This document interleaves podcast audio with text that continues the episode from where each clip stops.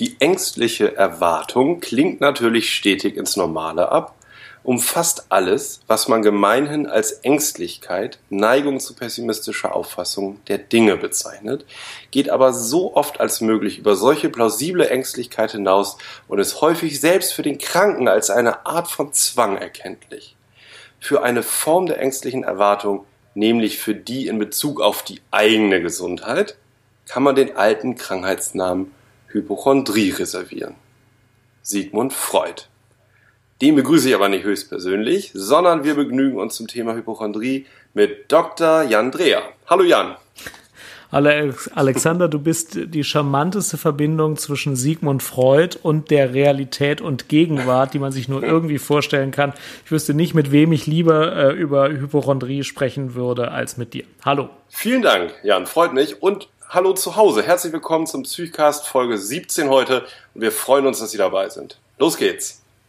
Also ich denke, wir müssen es mal systematisch angehen. Wir müssen erstmal rausfinden, was es ist. Die Wikipedia sagt erstmal, Hypochondrie ist ein Gegend, die Gegend unter den Rippen. Dagegen ist ja nichts einzuwenden. Also Chondren sind ja, ja die Rippen. Da dachte man früher, da nehmen alle Krankheiten äh, ihren Ursprung. Ne? Deswegen ja. das so genannt. Das, das sei laut ICD-10 eine psychische Störung, bei der die Betroffenen unter ausgeprägten Ängsten leiden, eine ernsthafte Erkrankung zu haben, ohne dass sich dafür ein angemessener objektiver Befund finden lässt. Zum anderen ist Hypochondrie ein Symptom, das im Rahmen zahlreicher psychischer Störungen auftreten kann. Naja, und da ist es halt tatsächlich so eine Abwägung. Also Angst, äh, eine ernsthafte Krankheit zu haben, kann ja jeder haben. Das ist ja überhaupt nicht schlimm. Ich kann ja auch Angst haben, dass ich äh, dass ich Krebs habe, das ist ja eine der Lebensängste, die man haben kann. Man könnte eine schwere Krankheit haben, das ist ja nicht schlimm. Die Frage ist halt immer, wie eingeengt ist man auf solche Ängste? Kann man davon wieder loslassen, wenn es genügend Untersuchungen gegeben hat, oder ist man komplett darauf fixiert und überhaupt nicht mehr in der Lage, sein Mittagessen zu genießen, wenn man die ganze Zeit denkt, äh, ich habe das? zu der, also du, du hast ja gerade gesagt, ähm, es ist die Sorge, mindestens an einer schweren Krankheit zu leiden. Mhm. Und ganz wichtig für die Definition ist noch, dass äh, ärztliche negative Untersuchungen äh, eben nur eine kurzzeitige Linderung allenfalls bringen und dann die Sorge auch um die gleiche Krankheit wieder einsetzt. Also dann eben ja. verknüpft mit Gedanken, da wurde jetzt vielleicht was übersehen oder kann man noch eine andere Untersuchung machen, die ist noch genauer und so weiter. Und dazu kommt dann häufig eine ganz übertriebene Selbstbeobachtung aus Sorge um den Körper, mhm. was dann wiederum natürlich zu einer Wahrnehmung von bestimmten Körperfunktionen führt, die dann wieder im Sinne dieses Systems, dieser Befürchtung interpretiert wird und abermals dann die, die, diese Angstspirale eben ankurbelt. Mhm. Und ich denke, wir sollten jetzt das nochmal langsam durchgehen, diese Grauschattierung. Wir haben ja eben ein bisschen flapsig gesagt, äh, ja, jeder kennt ja solche Gedanken und äh, wenn ich einfach nur einen Sleep Tracker am Arm äh, trage und überlege, wie sind denn meine ganzen Körperfunktionen, ist das alles super gesund, dann ist das ja zeitgeistmäßig total äh, im Mainstream. Wenn ich äh, Ängste und Sorgen habe, kann es zu meiner Persönlichkeit zählen und dann gibt es eben die stärkeren Ausprägungen, wo ich davon so beeinträchtigt bin, dass es langsam das Etikett Krankheit verdient. Und in der Extremform denkt man ja manchmal, die Menschen sind wahnhaft, weil sie überhaupt nicht mehr von dem, von dem Gedanken runterkommen. Vielleicht sollten wir uns mal von links nach rechts durch ja. dieses Spektrum bewegen. Ja, würde ich auch sagen. Vielleicht fangen wir doch mal so an, ähm, weil ich finde es wichtig bei dem Thema, dass, dass man das korrekt trennt, wie du gerade gesagt hast, und dass man äh, aus Respekt auch vor der richtigen Hypochondrie man sich mhm. nicht stark vermischt mit diesen Alltagsthemen, weil ein, Hypo, ja. ein hypochondrisch erkrankter Mensch, der kann schon richtig krank sein. Ähm, ja. Gehen wir doch mal durch ähm, eine richtige Hypochondrie, auch im Sinne der ICD-10. Ähm, die ist, der ist einsortiert als Klassifizierung so in der Gruppe der somatoformen Störung. Was mhm. nicht ganz schlüssig erscheint, weil die Hypochondrie eigentlich vor allen Dingen eine Angsterkrankung ist. Da ist sich die Mehrheit einig. Das ist ja eine phobische Störung. Mhm. Ähm, mhm. Eine bezogene Angst, in diesem Falle auf den Körper vor körperlichen Krankheiten in den meisten Fällen. Und die somatoformen Störungen sind ja Erkrankungsbilder, die vor allen Dingen mit körperlich nicht äh, begründbaren äh, Körpersymptomen einhergehen. Also dass ja. man ähm, Körpersymptome hat, gestörte Körperfunktion, ohne dass ein organmorphologisches Korrelat vorliegt. Also die Ursache mhm. nicht im geschädigten Organ liegt, sondern irgendwie im vegetativen Nervensystem oder im, mhm. damit auch im psychischen mhm. Bereich. So. Und die Hypochondrie ist praktisch der Sonderfall, dass es sich ja. nicht um Körperwahrnehmung, sondern um Sorgen oder Gedanken handelt. Genau, und es ist halt relativ wichtig, dass man es unterscheidet. Bei der Hypochondrie stehen die Ängste eben im Vordergrund. Die Ängste, eine schwerwiegende Erkrankung zu haben und ja. die Sorge um den Körper, nicht so stark die Symptome, die damit einhergehen.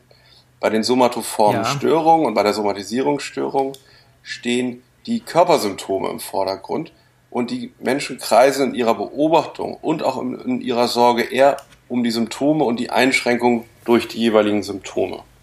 Ja. Wenn wir jetzt ähm, von einer Hypochondrie ausgehen, müssen wir noch unterscheiden in zwei Untergruppen, wo wir jetzt eben drüber gesprochen haben. Das ist die Krankheitsphobie, also die Besorgnis, äh, Krankheitsängste, die Überzeugung, an einer schwerwiegenden Erkrankung zu leiden, wobei dann auch die damit einhergehenden Symptome fehlinterpretiert werden. Also eine bezogene Angst ganz konkret auf den Körper und die Gesundheit. Zu mhm. unterscheiden mhm. von der sogenannten, gibt es mehrere Wörter für, aber körperdysmorphe Störung oder Dysmorphophobie. Mhm. Da äh, geht das Besorgnis eher um die, ums Aussehen und um die Gestalt des Körpers oder eines Körperteils. Also ein mhm. Teil des Körpers wird in, im, im Rahmen einer, einer psychischen, psychischen Fehlinterpretation ähm, als missgestaltet und nicht gesund wahrgenommen. Die sind oft ganz bizarr. Also da hat man manchmal ja Patientengeschichten, wo man denkt, das kann doch nicht wahr sein. Ich hatte mal einen Patienten, der hatte die körperdysmorphe Störung. Er habe auffällige Augenbrauen. Mhm. Die seien zu dick. Die waren aus meiner Sicht objektiv betrachtet, und das sagten alle, die den Patienten kannten, völlig normale Augenbrauen. Nicht ja. dicker, nicht dünner, nicht heller, nicht dunkler. Die waren komplett normal. Der war aber so davon überzeugt, dass seine Augenbrauen völlig verunstaltet seien, ähm, dass der, ähm, dass der nicht mehr wusste, wohin mit sich, ähm, schwer krank auf einer geschützten Station behandelt werden musste zeitweise. Irgendwann hat er sich die Augenbrauen abrasiert, wodurch sie dann erstmalig tatsächlich anders aussahen als bei anderen Menschen. Und der war komplett darauf eingegangen, dass diese Augenbrauen anders sind, als sie sein müssen und dass die grob verunstaltet sind. Was von außen so wenig einfällt, nachfühlbar war mhm. und ist, dass hier der Charakter einer schweren Krankheit völlig klar ist und tatsächlich auch eine neuroleptische Medikation begonnen wurde und letzten Endes kam es dann auch zu einer Besserung, wahrscheinlich auch durch das Neuroleptikum. Ähm, das ist also das ganz rechte äh, Spektrum, wenn man es äh, genau. in so einer Ausprägung antrifft. Ganz genau, die körperdysmorphen Störungen, Symptome äh, sprechen häufig auch für einen schweren Verlauf nach Hypochondrie und sie führen häufig relativ schnell zu falschen Indikationen von Operationen. Das ja. können kosmetische Eingriffe sein. Hinter, hinter dem Veränderungswunsch steht aber eigentlich diese Krankheit. Es können aber auch sowas wie orthopädisch, kniechirurgische, also ich habe eine Patientin gesehen mit so einem dicken Ordner und völlig vernappten Beinen, die hat sich ja. um die 20 Mal die Knie jeweils operieren lassen, weil sie immer der Meinung war, die knacken, die knirschen, die mhm. knicken weg und ähm, retrospektiv ähm, jetzt gelesen die Krankheitsgeschichte ist wirklich unglaublich traurig, weil ähm, mhm. von Anfang an wirklich nur fraglich überhaupt eine orthopädische Indikation bestand, dann ja. natürlich die Folgen der Operation jeweils wieder Veränderungen im Empfinden machen. Diese Patienten mhm. werden häufig dann gehen von Chirurg zu Chirurg und bekommt dann so einen Touch. Die Patienten haben einen unheimlich eine unheimliche Fähigkeit, im Kontakt andere Menschen dazu zu bewegen, äh, ihnen helfen zu wollen und jetzt mhm. der zu sein, der es endlich richtet. Es gibt da so einen mhm. Übergang von dieser Hypochondrie zum sogenannten Koryphäen-Killer-Syndrom. Ja. Wenn, das, wenn da eine narzisstische Prägung dazu kommt und ein manipulatives Verhalten, dann, dann wird ein Gegenüber so ausgelöst, dieses ja entweder du kannst das jetzt oder du bist so schlecht wie die anderen. Mhm. Das führt häufig zu wiederholten Behandlungen und unheimlich schwerwiegenden Krankheitsverläufen dadurch. Mhm.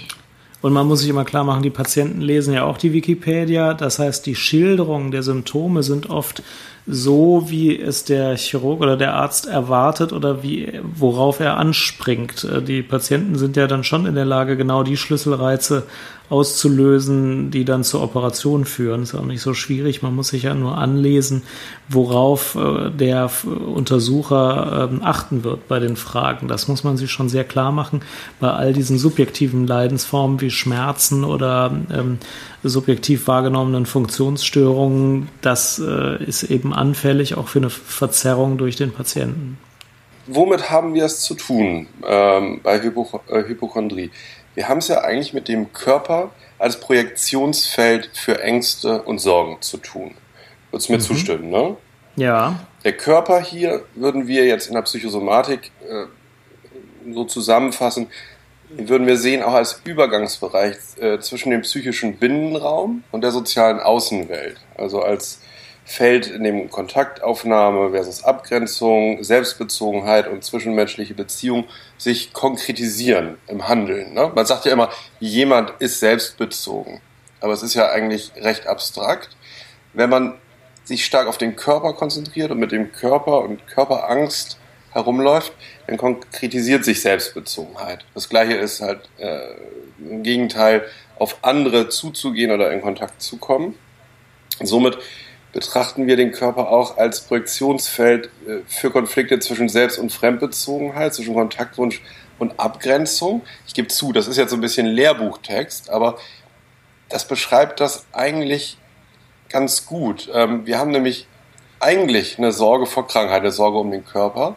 Wenn wir dann mit dem Patienten psychotherapeutisch in den Dialog kommen, stellt sich häufig raus, dass die Hypochondrie und die Symptome eigentlich eine Kontaktstörung sind. Das ist eine Störung mit der Umwelt in Kontakt zu treten, was man ziemlich schnell merkt, weil die ja häufig beim Arzt sitzen, diese Menschen, die davon betroffen sind, und sich Gehör verschaffen wollen, unheimlich viel klagen über die Symptome und gleichzeitig ja Hilfe oder Beruhigung oder Klärung der Situation indirekt ablehnen, dadurch, dass sie das nicht annehmen können, dass organmorphologisch keine Begründung für die Beschwerden vorliegt. Also da wird ja schon dieses Spannungsfeld deutlich zwischen Kontaktwunsch und gleichzeitiger Ablehnung von Hilfsangeboten. Das ist ein Modell, aber das ähm, passt äh, in der Art der Beziehungsgestaltung zum Arzt auf jeden Fall. Nur ist der Arzt natürlich in dieser ganzen Beziehungsgestaltung, ähm, der nimmt natürlich auch eine Sonderrolle ein, ähm, aber auch ähm, die Beziehungsgestaltung der ähm, hypochondrischen Patienten zu ihren Familienmitgliedern und so sind ja oft dadurch gekennzeichnet, dass die Beziehung von dieser Problematik komplett überdeckt ist. Der Patient steht mit seiner Krankheitsgeschichte oft im Mittelpunkt und ähm, die Krankheitsgeschichte ähm, verdrängt äh, alle gesünderen Kontaktmöglichkeiten ja auch zu den Nichtärzten und zu den anderen Angehörigen.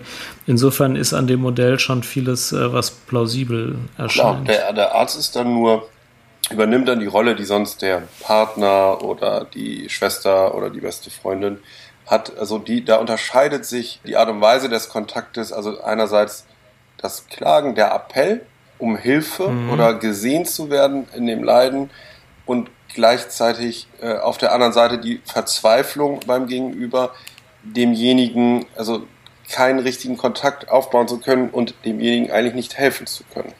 Mhm. Also zur Symptomatik ist ja so, das Typische ist ja, dass man eine gewisse Sucht äh, bei den Patienten, äh, eine gewisse Sucht sieht, Sorgen mitzuteilen, einerseits somit in Kontakt zu kommen über die Beschreibung der Symptome und dass ähm, gleichzeitig tieferer Kontakt verhindert wird, so dass die eigentlichen Besorgnisse, denn bei einer Phobie, wir hatten uns ja auf eine Phobie verständigt, bei einer Phobie gehen wir davon aus, dass die, die Ängste zwar gebündelt sind auf ein Objekt, wie bei der Spinnenphobie, Brückenphobie, Höhenangst, Fahrstühle, es ist ja immer eine, eine Bündelung von Angst auf eine Situation oder ein Objekt.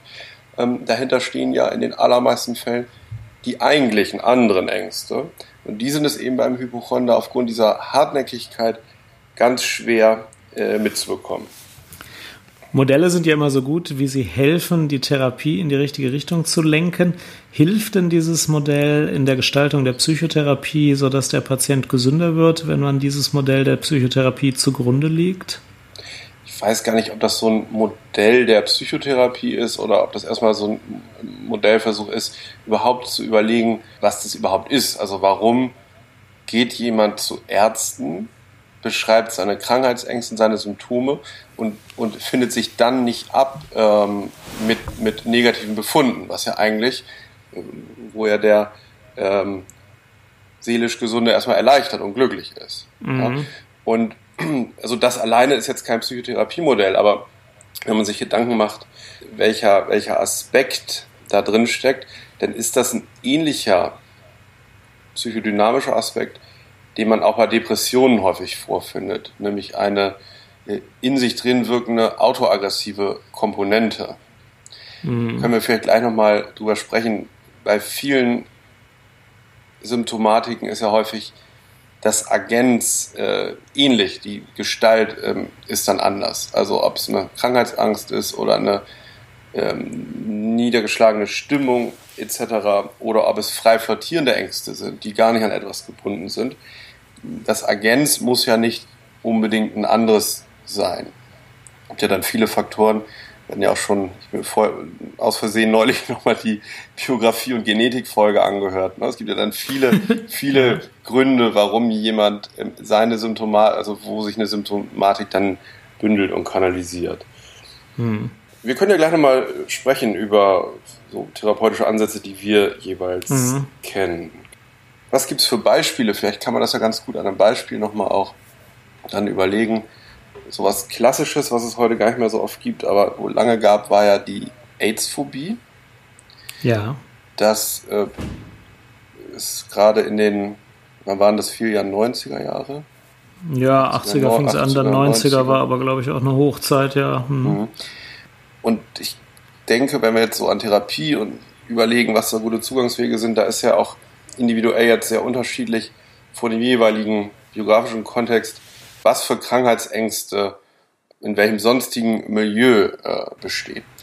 Also bei der AIDS-Phobie gibt es wohl Studienuntersuchungen, dass man damals häufig, dass das ein Kanal war, eine AIDS-Phobie, von eigentlich schuldhaft erlebten sexuellen Wünschen oder schuldhaft erlebter Sexualität, die ausgelebt wurde. Mhm.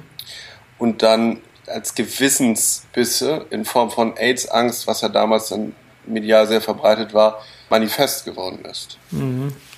Ein Symptom, das es immer noch äh, recht ausgeprägt äh, von Zeit zu Zeit zu beobachten gibt, dass jemand ähm, größte Angst für ein paar Wochen hat, HIV-positiv mhm. geworden zu sein bei irgendeinem sexuellen Kontakt ähm, und ähm, nur schwer zu beruhigen ist äh, mit den Untersuchungen, die man machen kann, die inzwischen ja zum Glück nicht mehr so lange dauern, bis man eine Antwort hat, wie das äh, in den 90ern war. Da musste man, glaube ich, wirklich sechs Wochen warten, bis die ersten Antikörper da gewesen wären oder nicht.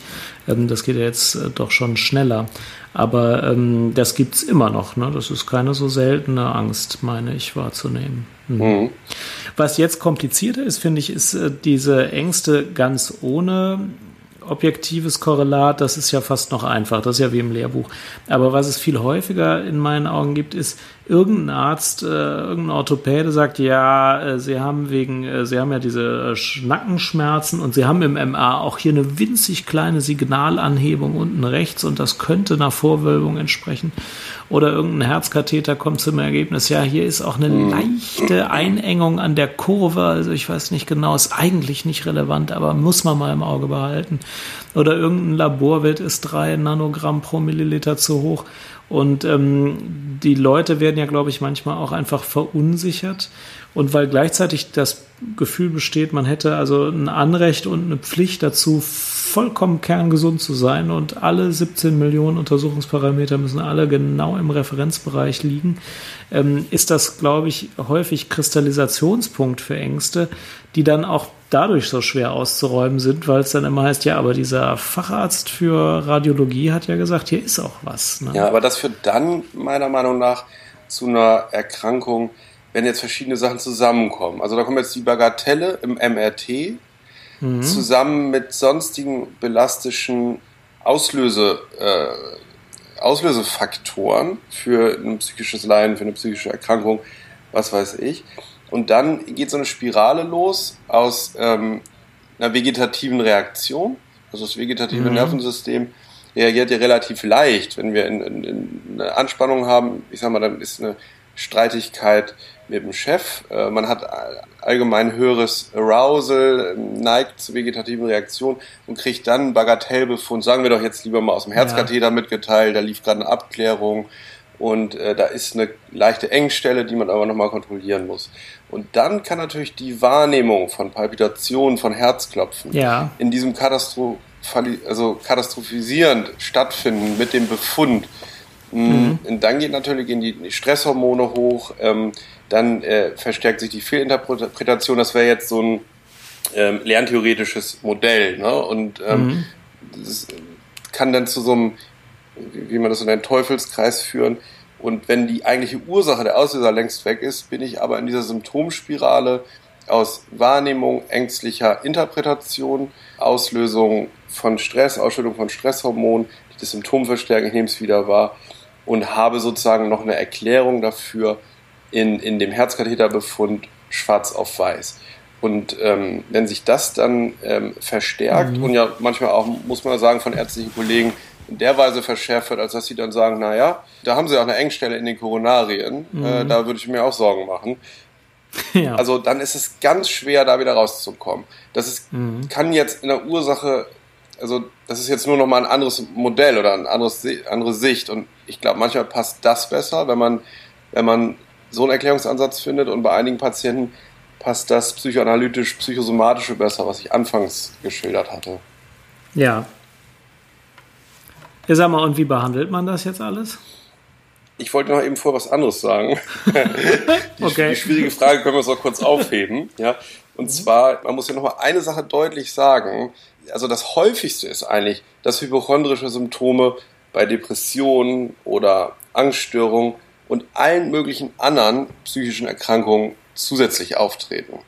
Ja. Also es ist, das ist jetzt im, im Mittelpunkt die hypochondrischen Befürchtungen stehen, ist jetzt nicht so häufig wie die hypochondrischen Ängste bei depressiven oder Angstpatienten. Also es ist, es ist ein Symptom, das bei ganz, ganz vielen Krankheiten vorkommt, bis hin zu den Persönlichkeitsstörungen. Gar nicht so selten. Abgrenzen müssen wir lediglich eben wahnhafte Störungen, also wenn, wenn schon hypochondrischer ja. Wahn besteht, eine Somatisierungsstörung, wo die Symptome und äh, die Funktionsstörungen im Vordergrund stehen. Genau. Oder halt Depressionen und Angststörungen mit hypochondrischen Symptomen. Mhm. Genau, also das, das, ist nicht immer gleich, wenn man das hat, eine Hypochondrie. Und man muss auch nicht immer gleich eine Hypochondrie kodieren, wenn das in ein anderes Krankheitskonzept äh, mit hineinpasst. Ja, das stimmt. Ganz kurz noch typische Probleme auch zur Chronifizierung des Ganzen, bevor wir endlich über die Therapie sprechen.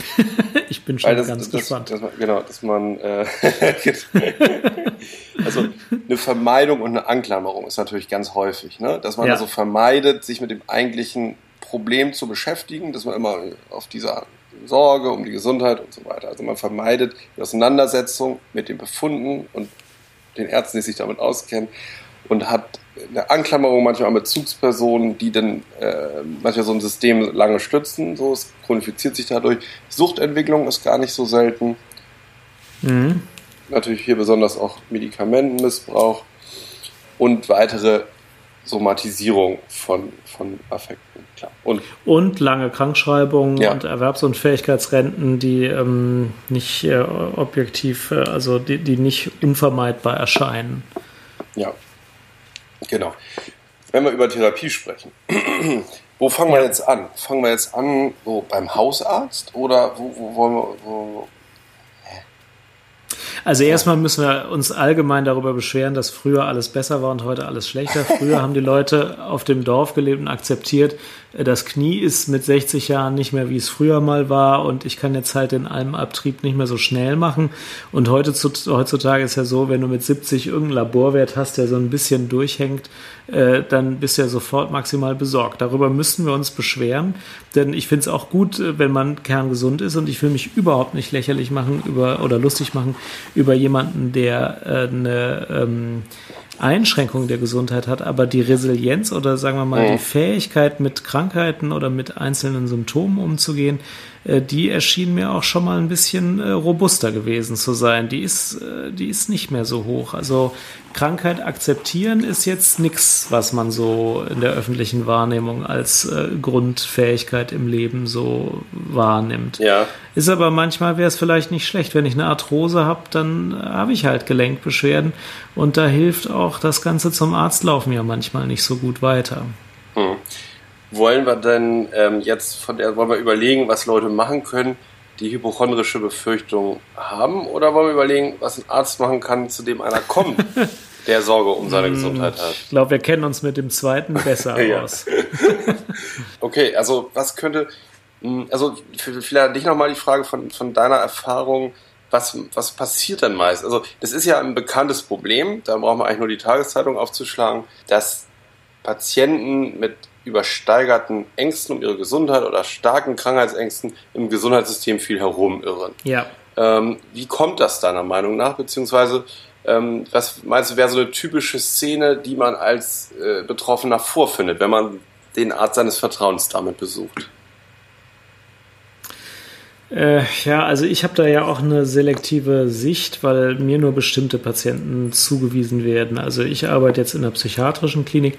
Da werden äh, schon mal von anderen Kliniken oder Ärzten Leute zugewiesen, die so eine wahnhafte Einengung auf hypochondrische Sorgen haben, wo man psychiatrisch tatsächlich was machen kann und zwar ganz psychotherapiefern, medikamentös mit einem Antidepressivum, gegebenenfalls einem Neuroleptikum äh, kontinuierliche Aufklärung, dass das alles jetzt äh, ja bestens abgeklärt ist und nicht so gefährlich ist und einer langsamen, vorsichtigen Wiederheranführung an, an das normale Leben.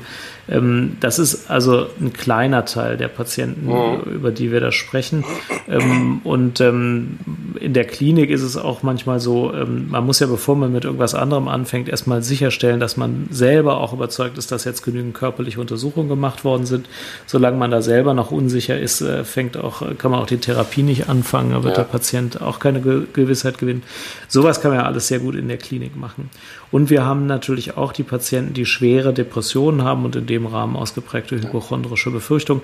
Da ist die Therapie auch einfach, da behandelt man die zugrunde liegende Depression ja. und mit der Zeit verschwinden die Symptome der Hypochondrie ganz von selbst. Genau. Was wir nicht so stark in der Klinik haben, was ich persönlich deswegen auch nicht so, so häufig sehe, sind die Patienten, die ähm, eingeengt sind durch hypochondrische Sorgen, aber eben nicht stationär behandelt werden, sondern ambulant behandelt werden. Mit denen kennst du dich sehr viel genau. besser aus. Also da finde ich, und das ist halte ich für relativ wichtig, du hattest es eben auch schon angesprochen, bei all der Theorie und wenn man irgendwie schöne Konzepte hat und die interessant sind, erstmal finde ich, dass man die Krankheitsangst und, und die Sorge auf jeden Fall sehr ernst nehmen muss. Also ich mhm. mache das ja erst ja. seit zehn Jahren jetzt so, aber ich ja. habe gar nicht so selten äh, dann erlebt, äh, dass tatsächlich doch einfach da eine Krankheit hintersteckte. Ja, also, richtig. Dass es ganz ja. einfach ja. stimmte ja. und da wirklich äh, irgendein Arzt einen, einen Sonobefund hat, der eben nicht exakt genug war. Also gleich auf diese Schiene zu gehen und sagen, okay, jetzt sind sie irgendwie seit, äh, ähm, seit zwei Jahren bei Ärzten unterwegs und keiner findet was, dann, dann sind sie halt ein Hypochonder. Ganz, ganz schlechte, ganz schlechte Sache. Gerade als Psychiater, Psychosomatiker, Psychotherapeut. Weil ähm, wir sind eben die Leute, die dann schon im, äh, die schon die Aufgabe haben, sich diesem Patienten mit dem Erkrankungsbild anzunehmen. Dazu gehört eben erstmal eine gründliche differentialdiagnostische Abklärung. Und vorher waren die oft schon in der Schublade eingetütet als überzogene Krankheitsangst, ja. wandeln dann so von, von Kollege zu Kollege und äh, also da ist, glaube ich, das erste Wichtige, was man machen muss, da erstmal richtig der Diagnostik auf den Zahn fühlen. Und, ähm, ja, und ich, hm. ich muss das nochmal unterstützen, ja, weil das wirklich extrem wichtig ist. Ich habe mich eben darüber beschwert, dass die Leute äh, Krankheitssymptome nicht gut aushalten, aber über die Ärzte muss man sich auch beschweren. Äh, wenn jemand mit 60 Jahren und Rückenschmerzen nach langer körperlicher Arbeit in seinem Leben äh, ins MR sich legt und im MR zeigt sich mal nichts, dann sagen die Ärzte immer gleich, ja, sie haben auch keine Rückenschmerzen, weil ich kann ja im MR nichts sehen. Das ist natürlich genauso schwachsinnig, ja. äh, denn nicht jede Krankheit hat ja ein äh, genau. untersuchungsmorphologisches äh, Korrelat. Ja, es gibt ja genügend Krankheiten, die haben kein Korrelat im MR oder im Labor. Das heißt ja überhaupt nicht, dass die Patienten diese Beschwerden nicht haben. Und wenn ich die als Hypochonder einstufe, dann bin ich wirklich auf dem Holz. Ja, ja. ähm, und das ist, äh, wie du völlig richtig sagst, ähm, auch gar nicht selten. Das ist das allererste. Also alle mhm. bisherigen Befunde sichten, wenn man Arzt ist. Ja. Ne? Genau. Und, ja. und, und, fehlende Diagnostik äh, genau, nachmachen natürlich. Und das ist zweierlei gut. Man findet die, die wirklich körperlich krank sind, die also gar nicht hypochondrisch mhm. sind, sondern einfach Recht haben. Und mhm. man baut natürlich eine vernünftige Beziehung auf, weil es hat überhaupt ja. keinen Sinn, äh, sich, also die Menschen lassen sich von keinem helfen, der jetzt plötzlich sagt, ja, ja, alles klar, irgendwie du bist jetzt Hypochonder und genau. jetzt mache ich dich heile, wie du letzte Folge ja. so schön gesagt hast. Genau. Funktioniert der schlimmste nicht. Fehler, den man machen kann, der ist aber auch ganz klassisch, der passiert auch ständig, ist, man sagt, ähm, ja, ich habe mir jetzt Ihre 17 Arztbriefe angeguckt, es gibt überhaupt keinen Zweifel, Sie haben organisch auf jeden Fall ganz und gar nichts, Sie sind ein reiner Hypochonder, wir machen jetzt hier Psychotherapie. Der Patient sagt erstmal ein paar Tage lang, ja, ich weiß nicht, und lässt sich dann drauf ein. Und nach zwei Wochen kommt irgendjemand mit irgendeinem komischen Kreatininwert und dann sagen alle, ja, wir sind doch nicht so ganz sicher, ja. gehen Sie doch nochmal ins genau. Zintigraphie-Ohrläppchen, ja. weil man mhm. weiß ja nie. Dann ist die, dann, dann ist die Therapie vorbei, dann kann man die Therapie vorbei. nicht weitermachen. Was man genau. nämlich machen, so bei der Frage nach der Therapie. Also man muss zusammen überlegen, oder man muss als Arzt erstmal überlegen, welche Diagnostik ist bei den Symptomen richtig und sinnvoll. Ja. Diese Diagnostik muss gemacht werden, mit dem Patienten erläutert werden. Und also ja. ich, ich, schreibe das gerne nochmal zusammen, dann die negativen Befunde, schau die durch. Ja. Und dann guckt man sich das als Grundlage der Therapie an und verständigt mhm. sich erstmal drauf, dass man alles Wichtige gemacht hat. Man kann mhm. konsiliarisch natürlich noch dann die entsprechenden mhm. Fachleute hinzuziehen. Und mhm. dann ähm, ähm, muss man erstmal eine Grundlage der unauffälligen negativen Organdiagnostik fixieren und festhalten, auch im ja. Therapievertrag. Weil natürlich aufgrund der Erkrankung wird es schon nach wenigen Wochen wieder Zweifel dran geben. Und dann braucht man natürlich eine Ausarbeitung, auf die man sich berufen kann, sagen kann, hier, wir haben ja vor drei Wochen unterschrieben, Therapievertrag, dazu waren diese negativen Befunde. Und wenn man sich dann als Arzt am Anfang einmal sicher war, kann man sich auch ein paar Wochen später wieder darauf berufen. Ja. Natürlich kann es auch wieder, muss man äh, improvisieren, wenn jetzt neue Symptome hinzukommen. Das muss man dann gucken, aber eine solide Grundlage ist das A und O einer Behandlung. Ja, ja. Klar, auch ein Hypochonder kann dann nach drei Wochen Therapie einen Herzinfarkt bekommen und muss genau. dann auch natürlich ja. äh, in die Untersuchung, ist ganz klar. Aber nicht mit Beschwerden, die er schon am Anfang hatte, wo ja. ich gesagt habe, die sind sicher nichts. Dann kann ich da später nicht sagen, jetzt sind sie vielleicht doch was. Genau richtig. Ja. Genau, mhm. und das sind erstmal wichtige Punkte, die aber auch nicht selbstverständlich sind, so in der freien Wildbahn. Deswegen finde ich eigentlich ganz gut, dass wir mal drüber sprechen. Und ja. was dann kommt, so an Behandlungstechnik, das ist natürlich sehr individuell. Was man, ja. was man, glaube ich, sagen kann, ist, dass in dieser Klage um die Beschwerden natürlich ein großes aggressives Potenzial steckt. Also, mhm. wenn es jetzt einen ambulanten Psychotherapeuten gibt, der wird dann jede Woche natürlich mit den Symptomen des Patienten konfrontiert. Mhm. Und viel anderes findet ja erstmal nicht statt. Mhm. Und wenn man dann eine Abmachung getroffen hat, dann ist es natürlich schon wichtig, auch mal davon wegzukommen und mal Punkte weiter zu überlegen.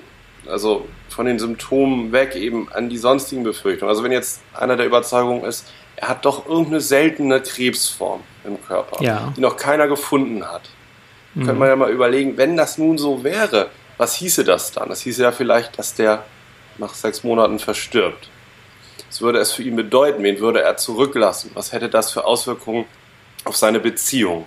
Das ist jetzt nur ein Beispiel, aber ich will damit mhm. sagen, von dem Symptom der Krankheitsangst ausgehend muss man ins sonstige Leben vordringen und sich vor allen Dingen mit dem beschäftigen, was ja irgendwie gestört zu sein scheint. Das ist ja die Beziehung, die Interaktion und die Kommunikation.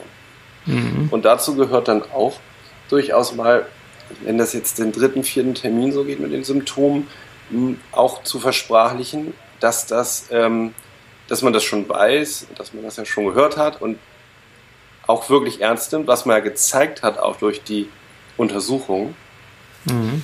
Äh, aber dass das auch aggressiv macht, beziehungsweise deutlich zu machen, was bei den anderen immer passiert. Also der hypochondrische mhm. Patient geht von Arzt zu Arzt, er bleibt immer unzufrieden. Das muss man ihm ja irgendwann ähm, vermitteln und deutlich machen. So. Ja, und dafür muss man mal wirklich Psychotherapeut sein, denn diese aggressive Gegenübertragung, die Hypochonder auslösen, ist oft relativ stark. Ähm, und ähm, führt dazu, mhm. dass äh, viele Ärzte dann nach fünf Minuten sagen, ja, mein Gott, da machen wir jetzt halt nochmal ein MR von der Lendenwirbelsäule und dem Bauch und dem Thorax und dem Nacken und dem Kopf, ähm, einfach um der Situation sich zu entziehen. Und als Psychotherapeut äh, hat man dann die Aufgabe, es wirklich auszusprechen und in Ruhe darüber zu reden. Ähm, die Patienten sind davon eher überrascht, äh, wenn, sie, wenn sie das hören. Die, die, die, mhm. die sagen immer, ja, wieso, Sie sind doch der Arzt und ich sage Ihnen doch nur, welche Beschwerden ich habe. Mhm. Was wollen Sie denn eigentlich? Ähm, die sind davon überrascht, aber das ist schon ein ganz wichtiger Punkt in der Krankheitsdynamik. Mhm. Ja. Und die sind aber auch positiv überrascht, wenn man ihnen das mal also wirklich wiedergibt, wie man das wahrnimmt. Dass es nämlich mhm. Tiere nervt mhm. und keinem hilft ja. und dem Patienten auch seit zwei Jahren überhaupt nicht geholfen hat, ja. allen Patienten die Symptome zu erzählen. Ja. Wenn, man, wenn man das mal transparent macht, wie das eigentlich bei einem ankommt und dass mhm. das ähm, dass es gar nicht erfüllbar ist. Ne? Also das Fell gewaschen zu bekommen, ohne nass zu werden, geht ja mhm. nicht. Mhm. so. Und äh, mhm. also das wird auch meiner Erfahrung nach sehr dankbar aufgenommen. Das, sind, das sind, wären jetzt so die, die ersten Schritte.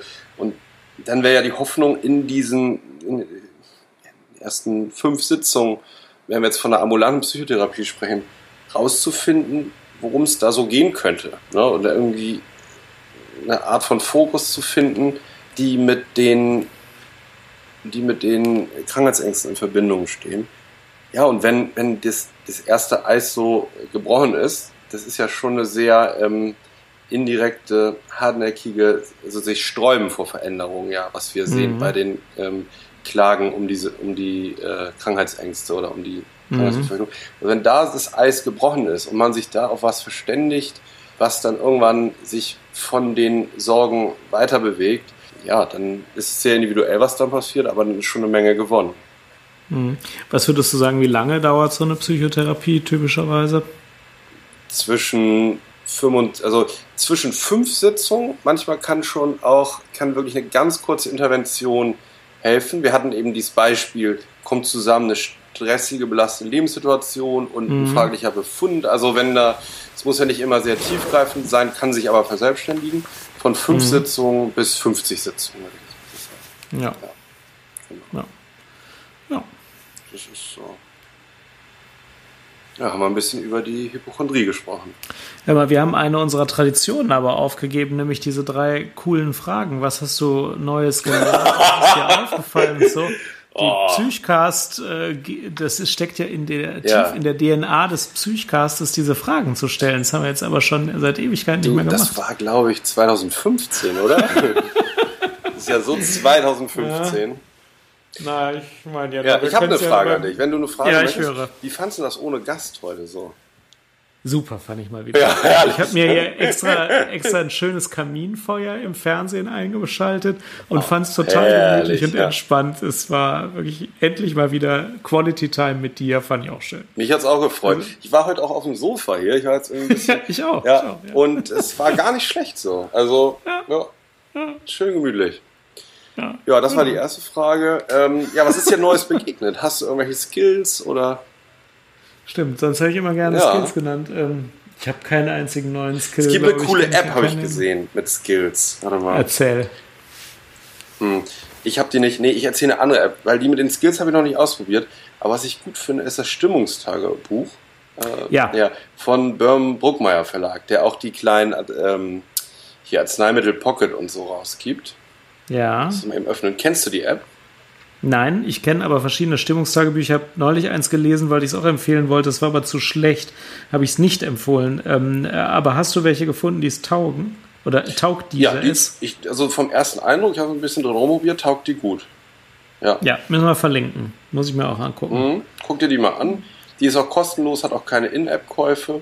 Und allgemein ja. von dem Birn Bruckmeier oder wie der heißt, der Verlag, der wie gesagt die kleinen Arzneimittel Pocket rausgibt, ja. die, die, auch jeder Arzt irgendwie kennt, der hat ganz, ganz ja. gute Sachen hier, gute Apps so. Und da ist die eben auch bei. Ja. ja. Auch Leitlinien-Apps und so. Das Credo heißt ja, was man messen kann, kann man auch managen. Das müsste doch eigentlich für die Stimmung auch gelten. Mhm. Mhm.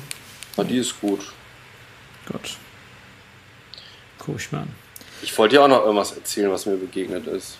Ja, ich wollte dich nämlich fragen, was ist dir Neues begegnet oder was hast du Neues gelernt?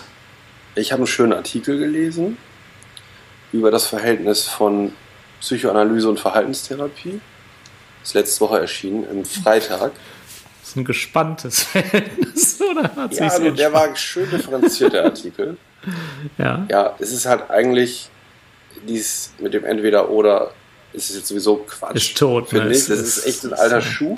Und ähm, der hat das so ein bisschen das ist halt in so einem, äh, also das ist sowas wie die Zeit, ich weiß nicht, ob das alle kennen, der Freitag, das Meinungsmagazin, kennst du das? Nein. Scheint einmal wöchentlich und das ist von... Freitags wahrscheinlich. Ja, genau, das erscheint freitags und ist von dem äh, Spiegelsohn. Ähm, ah ja. Wie mhm. heißt er nochmal? Gut, aber was haben die denn in ihrer Freitagszeitschrift äh, festgestellt? Das ist gar nicht so wichtig. Wichtig ist, dass der Jakob Augstein heißt. Ja, Augstein. Ja, ja. Augstein, genau. Ja, und die haben festgestellt, ähm, ja, ich muss dir mal schicken. Schicken Dieses Thema durch. Ja. Die haben festgestellt, dass das alles Quatsch ist. Ja, weißt du, wenn wir nämlich vor 30 ja. Jahren diesen Psychcast gemacht hätten, dann würden hier richtig die Fetzen fliegen. Ja, ja. würden uns anschreien, hassen und äh, überhaupt nicht übereinkommen. Äh, das geht jetzt heutzutage gar nicht mehr. Die Zeiten sind komplett rum, wo man sich äh, mit den Schulen äh, irgendwie was an den Kopf werfen kann. Ja. Es ist, äh, ist vielleicht besser so. Ja, ich glaube schon. ist besser, ne? Ja, besser ist doch vom, vom, vom Zustandsbild und von den Beschaffenheiten des Patienten auszudenken, was dem helfen kann, als jetzt ja. von oben irgendeine Schule rüber zu braten, oder? Nee, der Kalte Krieg war, war nichts, äh, weder politisch noch psychoanalytisch, psycho, äh, wie heißt denn das, verhaltenstherapeutisch. Ja, ja. Kalter Krieg ist nichts. Nee. Ja. Genau. ja, gut. Ja, Mensch, hast du noch was Neues gelernt? Du hast jetzt Laufbahn, hast du mir doch off, ah, off Topic das ist erzählt. Das Beste, ja, ja. ich habe natürlich ein neues Skill. Ich habe ein Laufband und zwar ein eigenes Skill. Also ich bin ja nach wie vor der Meinung, äh, für mich ist in Anspannungssituationen Sport das Beste und zwar richtig Sport, also Puls erhöhen und laufen. Und deswegen komme ich auch nicht von dem Gedanken runter, dass das für andere Menschen auch hilfreich ist. Ich selbst laufe, seit ich 15 bin, äh, durchgehend äh, Mittel- und Langstrecke und bin ja auch schon einige Marathons gelaufen und trainiere immer viel, äh, also jedenfalls so viel, wie ich es zeitlich so hinkriege und bin immer in Fitnessstudios Mitglied und laufe natürlich auch draußen. Aber es gibt ja solche Tage wie aktuell, wo ähm, es einfach zu kalt und zu windig draußen ist und das keinen Spaß macht. Und da muss man halt immer ins Fitnessstudio gehen und das mache ich natürlich auch. Aber jetzt habe ich mir einfach ein, Fit äh, ein Laufband gekauft und mhm. in den Keller gestellt. Und jetzt kann ich auch Sachen machen, wie ich wache morgens, äh, samstags morgens um 6 Uhr auf, die ganze Familie pennt noch und ich gehe schon mal aufs Laufband und wenn die Kinder um 8 Uhr kommen, habe ich schon einen Halbmarathon gelaufen. Das ist mhm. großartig. Ja. Oder ich gehe äh, nach dem Abendessen noch mal eine halbe Stunde joggen auf dem Laufband, äh, komme dann rauf, dusche kurz und lege mich sofort ins Bett. Und äh, diese, diese, dieses, dieses nicht mehr vorhandenen äh, Umstand, äh, die Tasche zu packen, ins Fitnessstudio zu gehen, da dann irgendwie zu duschen und so, das führt, also dass man das alles nicht mehr hat, führt schon dazu, dass man mehr läuft. Also ich jedenfalls. Äh, und ich finde es großartig. Ich liebe Laufen. Ich habe mir auch ein ordentliches gekauft und darauf zu laufen macht mir größten Spaß und ist für mein Seelenheil, glaube ich, besser als alles andere, was man sich so vorstellen kann. Mir macht es super Spaß. Cool. Ich kann das auch nur empfehlen. Ja. Super Skill. Laufband. Aha. Gut. Das verlinken wir auch, das Laufband.